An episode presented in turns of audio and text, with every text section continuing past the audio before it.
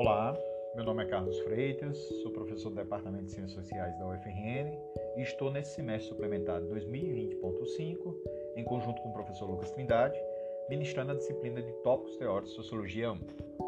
No primeiro momento desse nosso curso, o professor Lucas Trindade explorou o percurso do binômio diferenciação e indiferenciação nas ciências sociais, iniciando com os escritos de Max Weber, um clássico das ciências sociais, dando continuidade com o movimento arqueológico de mapeamento do mesmo binômio em abordagens contemporâneas da teoria social, de modo a evidenciar sua hipótese Foucaultiana da regularidade na dispersão, isto é, clássicos contemporâneos se encontrariam numa mesma formação discursiva sobre o tema da diferenciação e indiferenciação.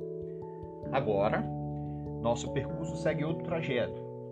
Partiremos da constatação de um problema contemporâneo, para em seguida retornar ao clássico e, num terceiro movimento, retornar aos contemporâneos.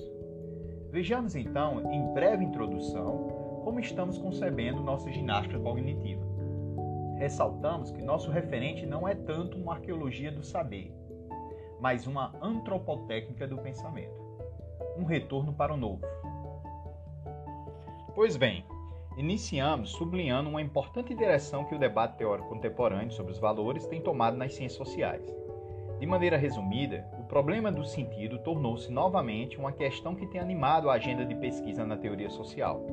Num passado não tão distante de nós, não foram poucos os diagnósticos sociológicos que defenderam a tese da perda de sentido como principal tendência cultural observada nas sociedades modernas. Segundo essa tese, a crescente modernização institucional e cultural, acompanhada da secularização, levaria indivíduos e grupos à impossibilidade de articular sentidos coerentes para sua existência. Em alguma medida, esse diagnóstico se inspirava na tese nietzschiana de que o crescente politeísmo dos valores levaria ao niilismo, e que este é um fenômeno intrínseco das sociedades ocidentais cristianizadas. Na teoria sociológica, sabemos que a hipótese da perda de sentido encontrou em Max Weber, um leitor de Nietzsche, uma releitura e tradução do famoso tema nietzschiano da morte de Deus. Com Weber, a tese da perda de sentido ganhou o status de hipótese científica e passou a ser interpretada como uma faceta sombria da secularização. Esta última, vista como um fenômeno sociocultural que se expandia nas sociedades em via de modernização. Embora exista uma extensa literatura sobre as posições ambíguas de Weber a respeito do verdadeiro significado da secularização e de seus efeitos, parece certo que a interpretação que se tornou dominante nas teorias sociais e teorias sociológicas na primeira metade do século XX foi a que reafirma a hipótese da perda de sentido. Porém, como tem acontecido com outras certezas teóricas outrora produzidas pelas narrativas sociológicas clássicas, a hipótese da perda de sentido tem sido alvo de forte contestação atual. Uma das mais populares junto aos sociólogos da religião é a tese da dessecularização e foi formulada por Peter Berger, um neo-weberiano que admitiu ter compartilhado no passado a crença na tese da secularização, mas que hoje reconhece seus limites. Uma outra reinterpretação alternativa, ainda bem menos conhecida do que a hipótese de Berger, não nega necessariamente o fenômeno da secularização, mas tem se preocupado em revisar seu real significado. Charles Taylor, por exemplo, vai refutar a tese da perda de sentido a partir de uma revisão analítica do significado do fenômeno da secularização. Se em comum com Berger, Taylor vai adotar a mesma estratégia metodológica de desconstrução da hipótese da perda de sentido, acionando a, e problematizando a tese da secularização, contudo, o filósofo e antropólogo canadense vai se distinguir no que toca ao modo como vai interpretar a semântica da secularização. Taylor a priori não vai rejeitar a hipótese da secularização como tendência sociocultural em curso nas sociedades atuais. Ao contrário de Berger, Taylor não acredita que vivemos atualmente um reencantamento ou dessecularização do mundo. Para ele, o erro do diagnóstico de matriz weberiana se encontra no significado mesmo da secularização. Enquanto os weberianos interpretaram o politeísmo de valores como um indicador empírico de perda de sentido provocado pela racionalização e secularização, Taylor defende que a secularização deve ser melhor entendida como um descentramento ou deslocamento do locus do sentido de plenitude, outrora atribuído exclusivamente à religião. Se nas sociedades pré-modernas articular o sentido de plenitude passava obrigatoriamente pela mediação ou contato com Deus, nas sociedades secularizadas são múltiplas as fontes alternativas e seculares do sentido de plenitude. Ora, que pode ser entendido como uma releitura original da secularização, me parece ser, na verdade, uma variante do mesmo raciocínio sociológico que encontramos na sociologia da sacralidade, outrora esboçada por Emílio Durkheim. Não sem razão, Robert Bella, em resenha publicada em 2007 e que trata do livro A Era Secular de Charles Taylor, vai pronunciar as seguintes palavras sobre a atualidade de Durkheim. Dois pontos, abre aspas. O pensamento de Durkheim encontra particularmente ressonância com tendências no mundo de hoje. Ele temperou sua forte ênfase nos direitos humanos com uma profunda preocupação para com a simpatia e comunhão do humano. Podemos ver uma ênfase semelhante decorrente da preocupação de que a ideologia dos direitos humanos hoje requer um elemento de solidariedade, de identificação genuína com os outros, não importa onde estejam no globo. Mais ou menos na mesma linha de raciocínio, em 2012, o sociólogo estadunidense Gordon Lynch, numa série de artigos do jornal britânico The Guardian, vai sustentar que nossas sociedades contemporâneas, embora seculares, de modo algum poderiam ser tratadas como desacralizadas. Se a paisagem cultural dos novos tempos parecia confirmar inicialmente o prognóstico de declínio da religião tradicional, também sinalizava para a contínua vitalidade de experiências de contato com o sagrado não mais em suas formas tradicionais de manifestação exclusiva na esfera da religião. Lynch recolocava a questão do sagrado de uma outra maneira. Para ele, agora é muito mais provável encontrarmos a manifestação do sagrado em rituais, símbolos e ideias determinadamente seculares. Pois bem, é a partir desse novo vínculo entre sagrado e secularismo que iniciamos esse segundo momento do nosso curso mais uma vez, nosso ponto de partida vem a ser um clássico das ciências sociais, Emílio Durkheim. Aí, antes de revisitá-lo, contudo, precisamos salientar que existem duas estratégias teóricas de atualização de um clássico nas ciências sociais. Uma primeira investe na prática de leitura revisionista do clássico de modo a demonstrar sua contemporaneidade e, por efeito, justificar o compromisso com a filiação escolar a esse clássico. É o que encontramos, por exemplo, nos esforços de renovação de escolas sociológicas como a durkheimiana, weberiana ou ainda a marxista. Para seus sacerdotes e discípulos mais fiéis, o clássico é atual porque é eternamente contemporâneo. Como um pontífice, ele é um construtor de pontes entre o passado e o presente, e por isso deve se manter puramente separado. Uma segunda estratégia teórica de atualização do clássico é a de reconstrução sistemática de seu programa de pesquisa a partir de movimentos de novas sínteses teóricas. Aqui, as ideias e conceitos do clássico são primeiramente dilatadas até reconhecidos os seus limites. Em seguida, são realizados prolongamentos críticos através da incorporação e síntese com outras abordagens teóricas. Finalmente, a atualidade do clássico ganha um novo significado, que não é mais o de conservar a pureza sagrada de sua autossuficiência programática. Nessa outra segunda estratégia de reconstrução racional, o clássico é visceralmente profanado e sua atualidade é, na verdade, atualização sistemática. No lugar do culto religioso da atemporalidade do clássico, vigora a ginástica marcial do com e contra o clássico. Ele é atual não porque é atual, mas porque o que disse pode ser atualizado. Portanto, seguiremos essa segunda estratégia profana e heterodoxa de atualidade de Durkheim.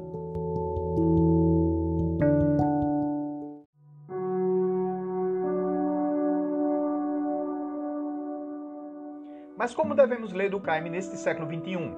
Se a imagem de um Durkheim conservador, kantiano e funcionalista passou a ser fortemente contestada ainda na segunda metade do século XX, no presente século XXI, se multiplicam novas leituras e reinterpretações sobre o pensamento sociológico desse importante classe das ciências sociais. Certamente, alguma dessas novas facetas serão exploradas aqui, ainda que, advirto, sem pretensões de profundidade. Nossa exploração se inicia com uma breve contextualização do pensamento do Caiminiano, dentro do quadro, de um quadro mais geral do processo de construção da sociologia na França. Começa afirmando que de todos os classes das ciências sociais, foi Durkheim o mais engajado na construção da sociologia como ciência autônoma e na defesa de sua institucionalização e reconhecimento público. Aliás, sua trajetória intelectual se confunde com o surgimento e institucionalização da sociologia como campo disciplinar de ensino e de pesquisa nos anos 1880 e 1900 na França. A década de nascimento da sociologia francesa também corresponde aos anos de fundação da Terceira República, contexto político que favoreceu a difusão de ideias reformistas e de transformação da sociedade, que encontrou nos novos sociólogos franceses da época alguns de seus maiores entusiastas. Também foi a década de avanço das ideias socialistas junto à juventude intelectual francesa, com destaque para Gerard Jarouet, carismático filósofo socialista e amigo pessoal de Durkheim, que junto com este fez parte da comunidade dos normalistas Dreyfus-Sartre. E não menos importante, o evento político que ficou conhecido como o caso Dreyfus, uma controvérsia pública ocorrida entre os anos 1894 e 1898 e que mobilizou a opinião pública e intelectualidade francesa, exemplo do escritor Émile Zola, do já mencionado Jean Jarret e também do próprio Durkheim. Foi naquele período de grande agitação política que Durkheim publicou três das suas quatro principais obras: sobre a divisão do trabalho social, que é de 1893, As regras do método sociológico, que é de 1894 ou 1895, e O suicídio, que é de 1897. A quarta obra mais importante da empresa intelectual de Durkheim foi As formas elementares da vida religiosa, publicada posteriormente em 1912.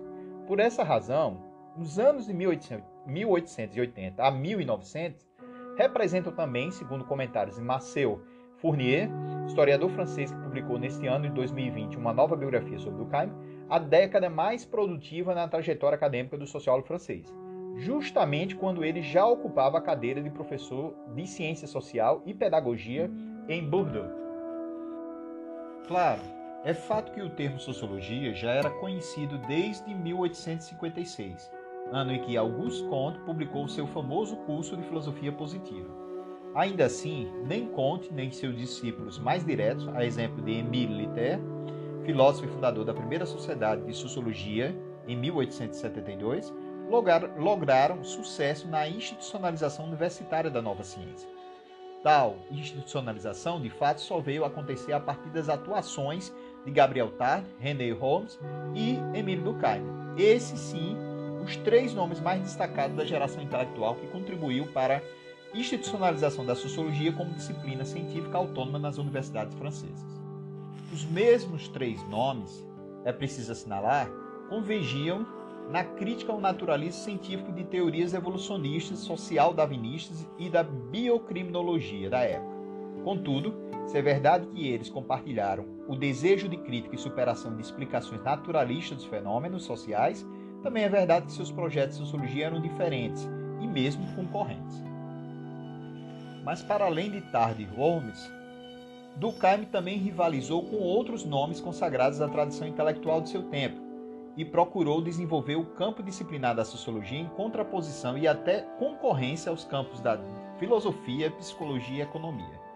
Sim, Durkheim também viu na sociologia um modelo de ciência objetiva que emprega o método positivo, mas ainda assim está bem distante da imagem de positivista e continuador do programa de Auguste Comte. Se este foi importante, está longe de ser a principal influência do pensamento do Caminiano. Também as ideias de Saint-Simon, Montesquieu e Rousseau fascinaram o jovem Durkheim, que chegou a reconhecer os dois últimos como os precursores da sociologia. Igualmente, Charles Renevaux, filósofo neocantiano e professor de Durkheim quando este cursou filosofia na École Normale entre os anos 1879 e 1800, 82. Chamado pelo sociólogo francês como o grande racionalista contemporâneo e seu educador, Renouvier também ficou conhecido como Kant republicano e, junto com o discípulo Octave Ramil, formava o espírito neocantiano que pairava sobre a Terceira República Francesa. Outro professor influente no período em que Durkheim cursou filosofia na École Normale foi o historiador Nuan Denis Fustel de Collandier. Fustel de Collandier desenvolveu pesquisas históricas originais sobre os rituais religiosos na Grécia Antiga e defendeu que a sociedade emerge de, dos rituais e cultos religiosos. Concordante com a ligação feita entre crenças e práticas religiosas e estruturas sociais, Durkheim, contudo, posteriormente vai operar no modelo de Fustel o mesmo movimento que Marx dizia ter feito no modelo de filosofia da história de Hegel, isto é, o virou de cabeça para baixo, segundo as palavras de Randall Collins, sociólogo estadunidense. Talvez mais do que outros comentadores da obra de Durkheim, Collins chega a reconhecer em Fustel, de Collinger, o merecedor de, abre aspas, um lugar de honra na linhagem do Caimiana, fecha aspas, pois teria inspirado a teoria dos rituais na primeira geração da tradição do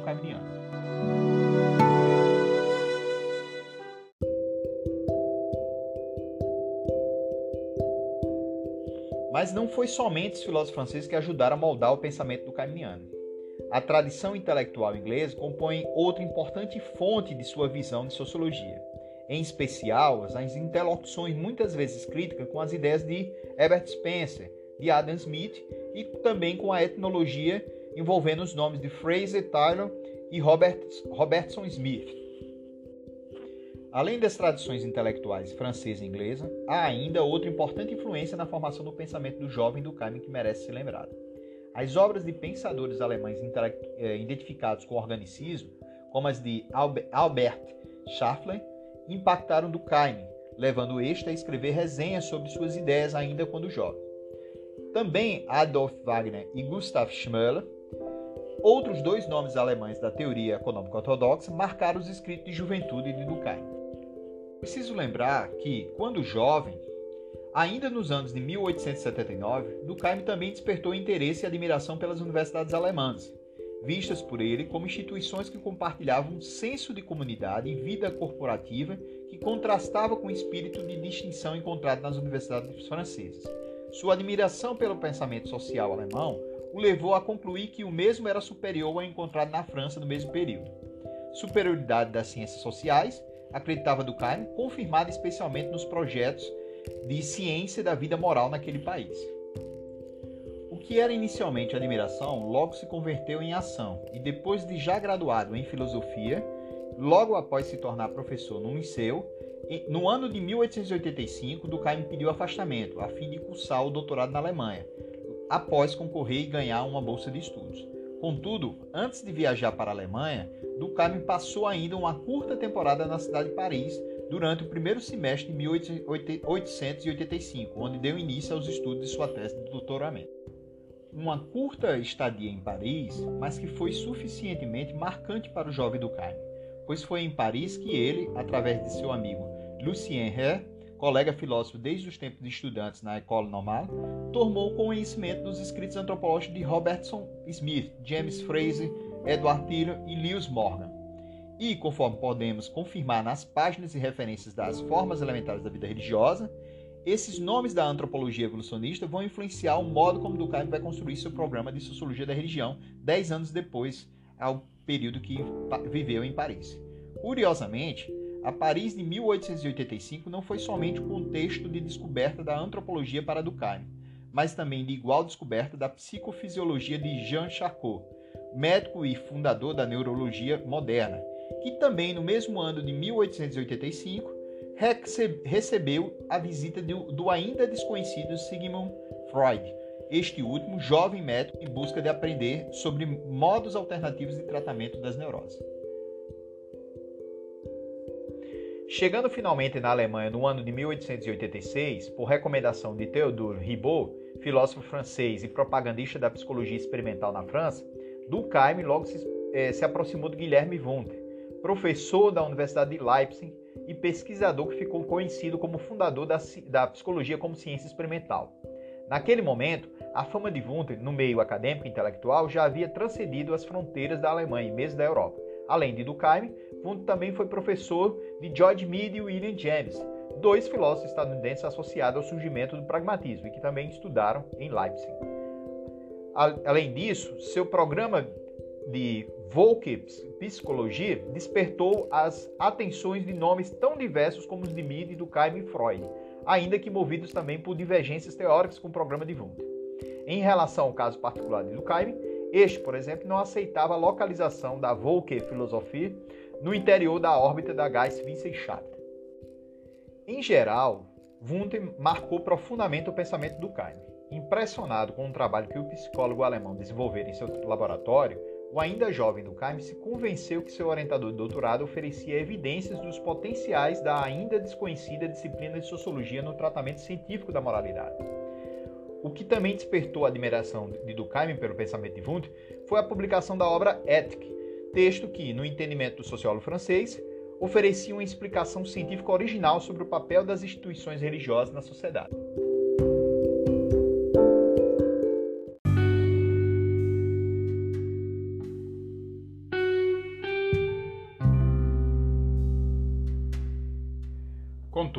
Parecia que outras questões mais existenciais de fundo moviam Durkheim na direção do tema da moralidade, questões mais propriamente filosóficas e que animavam o espírito de época europeu do final do século XIX.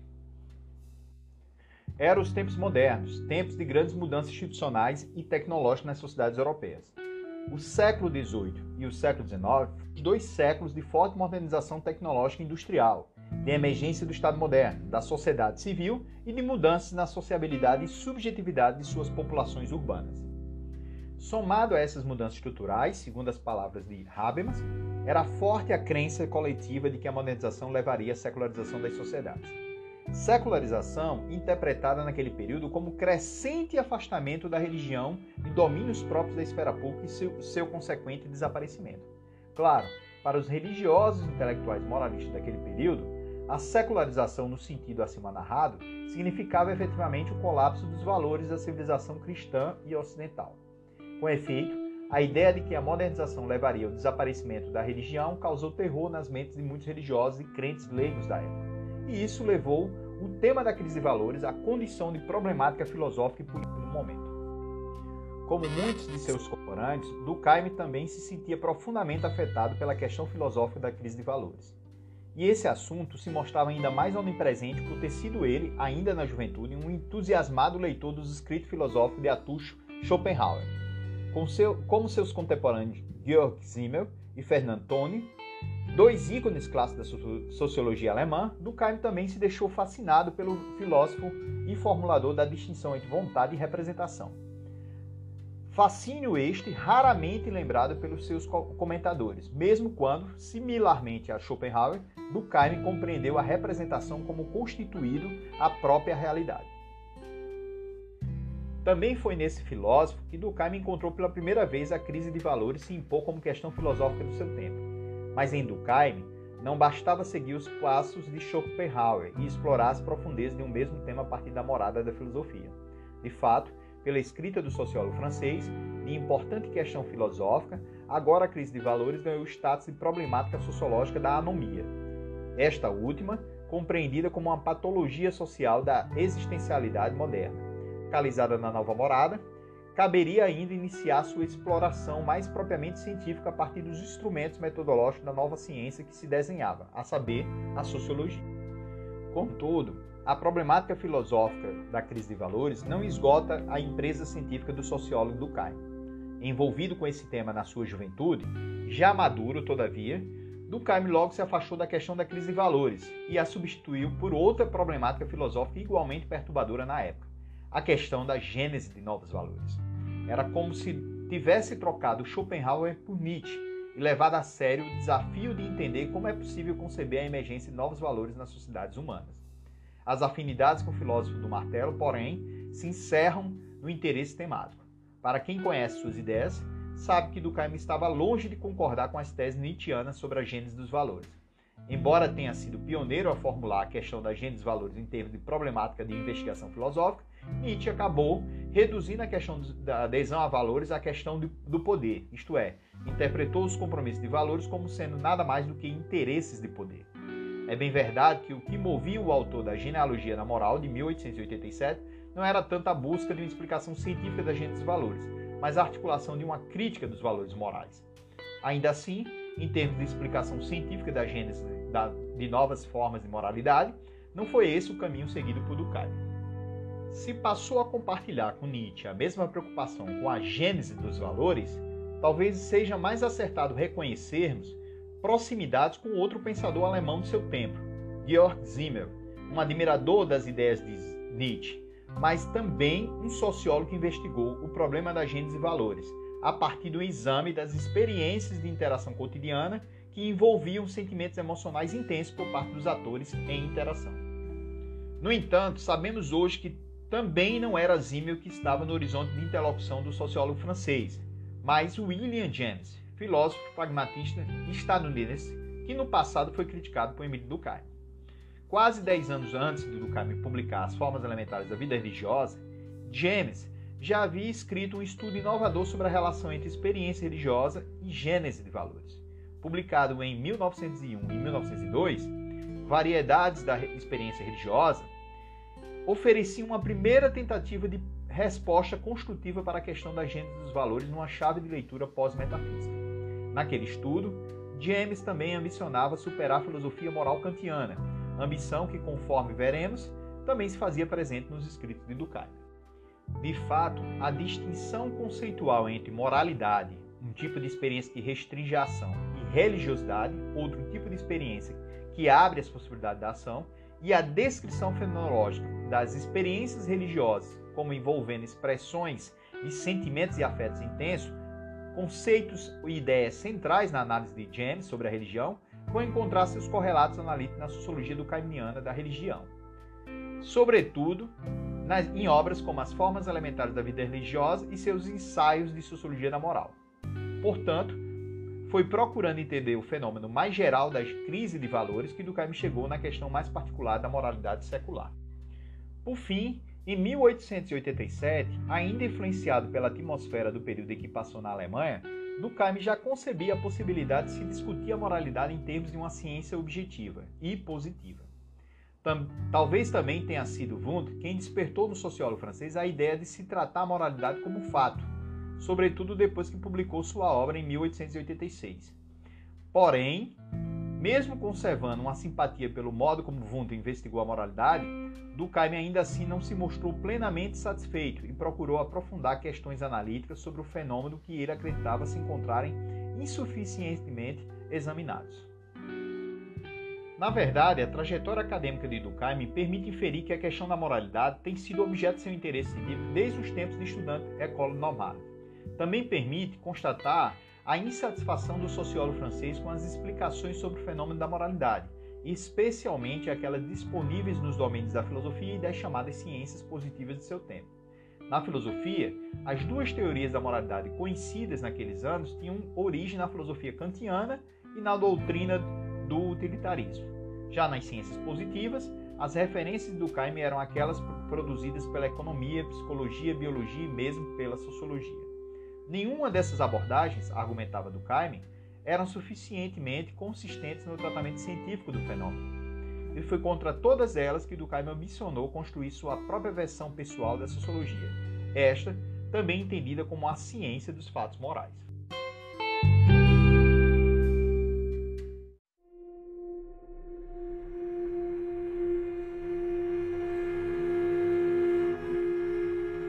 Já em seu primeiro grande estudo da divisão do trabalho social de 1893, Durkheim passou a fazer uso do termo fato moral como noção sociológica e apresentou uma primeira definição de moralidade. Nesse mesmo estudo, observa William Miller, sociólogo e intérprete do pensamento durkheimiano, Durkheim teria se mostrado também preocupado em identificar um ideal moral que fosse o elemento dinâmico da modernidade. Outro comentador importante, Stephen Lucas, sociólogo britânico que escreveu uma das mais conhecidas biografias de Durkheim, dizia que uma das dificuldades de se entender a compreensão exata destes sobre os fatos morais é a ausência de uma síntese de suas ideias a respeito do tema. O curioso é que Durkheim nunca publicou uma obra definitiva sobre o tema da moralidade. No máximo, ministrou aulas e cursos sobre o tema, posteriormente reunidas nas coletâneas Lições de Sociologia e Educação Moral, e somente publicadas depois da morte do sociólogo francês. Publicado em 1950, Lições de Sociologia corresponde a uma coletânea de ensaios escritos entre os anos de 1890 e 1900, onde Durkheim aborda os temas da moralidade profissional, moralidade cívica e a respeito da vida humana e sua propriedade. Já o segundo estudo, Educação Moral, foi publicado em 1925 e reúne escritos e aulas sobre uma teoria da moralidade secular, produzido entre os anos de 1902 e 1903 Acontece que essa reflexão sobre a moralidade secular vai ser retomada em 1906, durante conferência dada pela, para a Sociedade Francesa de Filosofia e também publicada postumamente numa coletânea chamada Sociologia e Filosofia, que é do ano de 1924.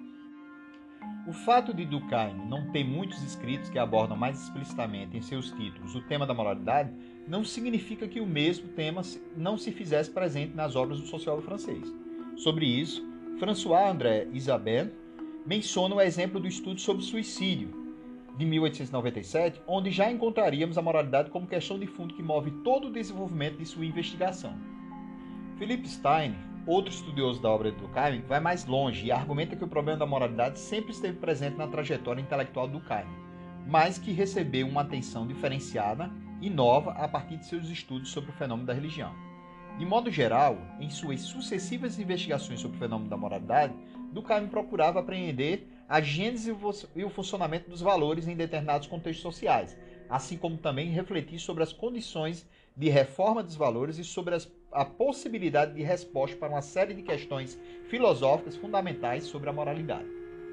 Realmente, é somente no ensaio intitulado Determinação do Fato Moral, que é provavelmente de 1906, é que Durkheim vai apresentar uma formulação mais acabada do que seria o seu programa de sociologia da moralidade.